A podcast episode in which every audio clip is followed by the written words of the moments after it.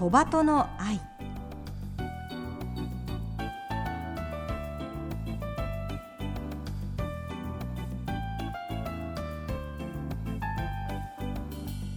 小鳩の愛ポッドキャストまたはラジオクラウドでお聞きの皆さんこんにちは。日本テレビアナウンサー杉野真美です。目の不自由な方が安心して街を歩ける社会を目指してこの番組では視覚障害者も晴眼者も共に役立つ情報話題をお届けしています。ラジオ日本では毎週土曜午前8時15分から KNB ラジオでは毎週日曜午前7時15分から15分番組として放送しています。このポッドキャストではゲストの方へのインタビュー部分のみ抜粋してお送りします。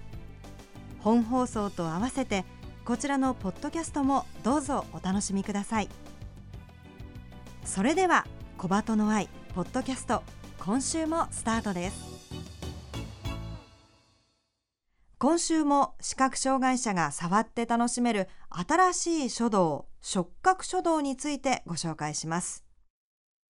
リモネンという有機溶剤を筆につけて発泡スチロールの板に書くとその部分が溶けくぼみができます。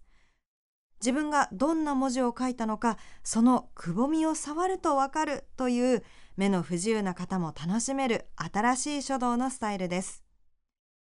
この触覚書道を考案した触覚書道国事協会代表理事の池山悦子さんに今週もお話を伺います。池山さんは池山甲州さんというお名前で活躍される書家でもいらして東京世田谷区で公営書道会を開設。初心者から有段者まで幅広く書道と国字を教えていらっしゃいます。数年前恩師の書家三上セーラーさんが緑内障を発症したことをきっかけに国字をベースにした触覚書道を考案されました。目の不自由な方も書道を楽しめるように活動されています。最近は触覚書道を楽しむ方が増えてきて展覧会も開催されています。今週はそんなお話から伺います。あの池山さん触覚書道の展覧会なども開催されているんですね。はい、はい、そうなんです。あの一応今あのこの触覚書道あの発泡スチロールに書くというやつをあの田町にある東京都障害者福祉会館で月1回で4回でワンクール。とするあの講座を開設しています。はい、でその講座の中であの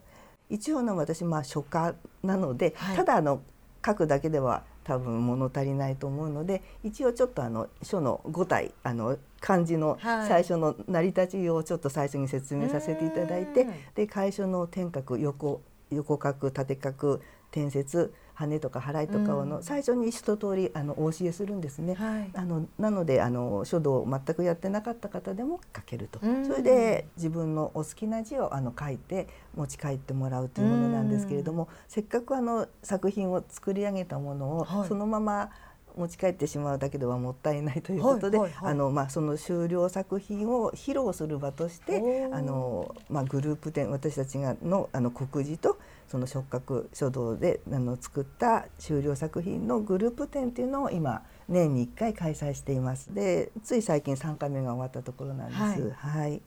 それが目と指で楽しむ書の彫刻チーム光栄 with ブラインドピープルですね。はい、そうなんです。はい。いやあのね書道って本当にこう自分で字向き合って書いてやっぱ誰かに見てもらえるとす,、ね、すごく頑張れるんですよね。ねモチベーションが上がりますよね。このあの展覧会反響いかがでしたか？はい、あのとてもあの見に来てくださった方がまずあの国字というもの自体もあんまり知らない方もいらっしゃって、うん、あこういう書の分野があるんですねって驚かれるのと、やはりこの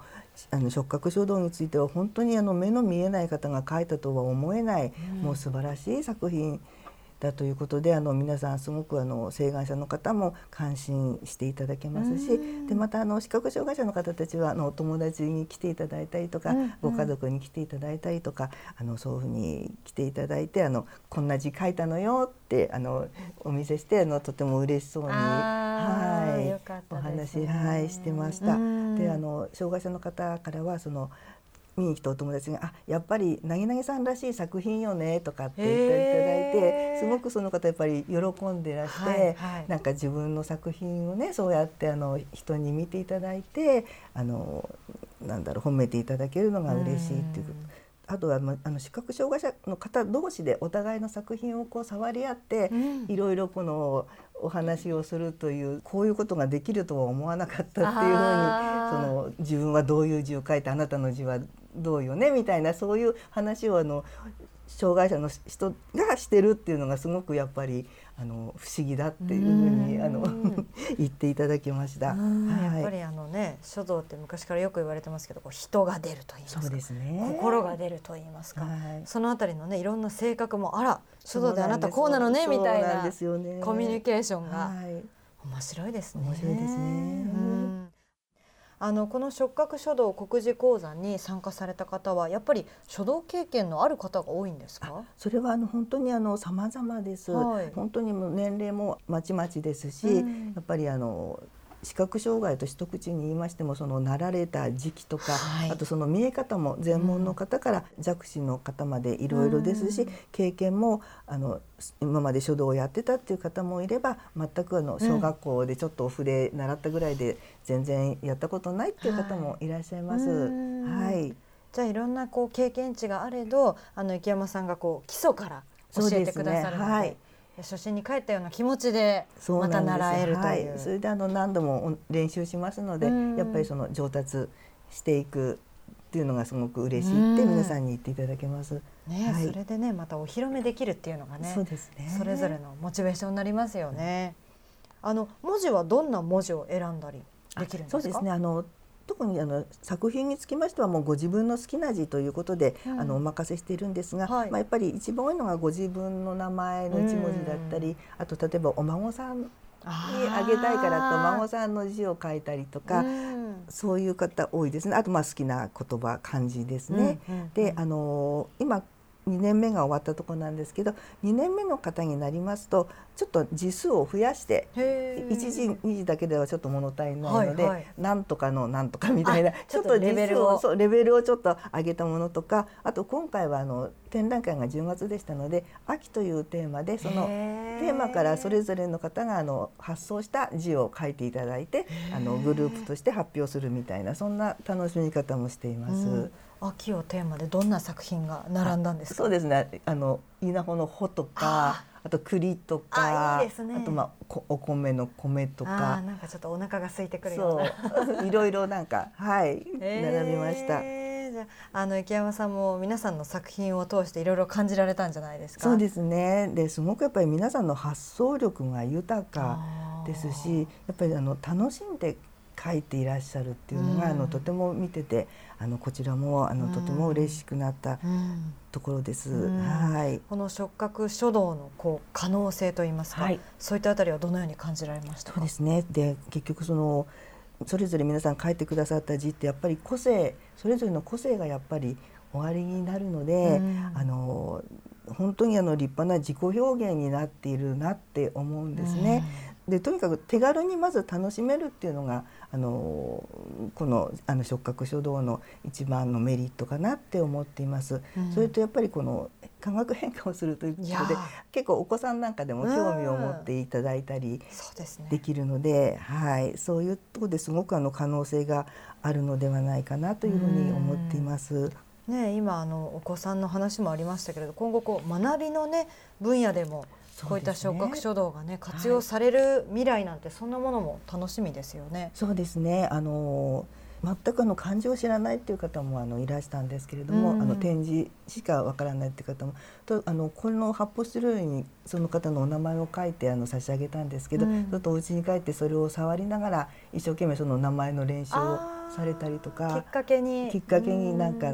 漢字を覚えるきっかけにもなるのかなって思ってます。盲学校にもこういった触覚書道がこう導入されたらなんてそんなお考えはどうですか、はい、あのぜひあのお声かけいただければなって思うんですけれども、はい、そうですねあの今回ねこの触覚書道についてご紹介しましたけれどもあの番組を聞いてやってみたいと思ってくださった方、きっといると思うんですが、はい、体験できる場所ありますか？そうですね、はい、田町にある東京都障害者福祉会館であの月に1回やっております、うん、あとあのやっぱりそこに来れないっていう方もそこにいらっしゃるのはやっぱりかなり積極的な方でちょっとねなかなか外に出るのはっていう方はあの例えば近くの支援センターかなんかであの計画を立てていただいてご依頼があればあの出張ワークショップみたいなのもあの始めておりますので、はい、ぜひそういうあのご希望がありましたらお声かけいただければと思います。はい、えホームページがあるんですよね。はい、はいあの一応触覚書道告示で検索していただくとあのトップに出てくると思いますので、はい、そのホームページ見ていただいてどんな活動をしているかとかもあのそこからご覧いただけますしあのお問い合わせもそこからしていただければと思います。はい、では最後に番組をお聞きの皆さんにメッセージをお願いいたします。はいえっと、触覚書道はあの視覚障害になっても書道を楽しんでいただくことができるという書の新たなあの社会性の発見であるというふうに考えています。うん、で私たちのモットーは書いて触って感じてをモットーにしてあのやっぱり諦めていたことができて嬉しいっていうそういうあのお言葉に励まされながら私たちもこれからもこの活動をあの多くの方にしていただいてでまたこの発泡スチロールだけではなくまた別のいろんなやり方もあのいろいろ今模索しております。であのそれもあの視覚障害の方と一緒にこんなことはできないかとかでやっぱり掘りたいっていう人もいるんですよね。でそんなことはできないかとかあのいろいろあの視覚障害の方と一緒にあの頑張ってやっていきたいと思っています。今後のご活躍も楽しみにしております。はい、ありがとうございます。今日は触覚書道国事協会代表理事の池山悦子さんにお話を伺いました。ありがとうございました。ありがとうございました。お送りしてきました小鳩の愛。全盲のシンガーソングライター佐藤ひらりさんの届けラジオを聞きながらお別れです。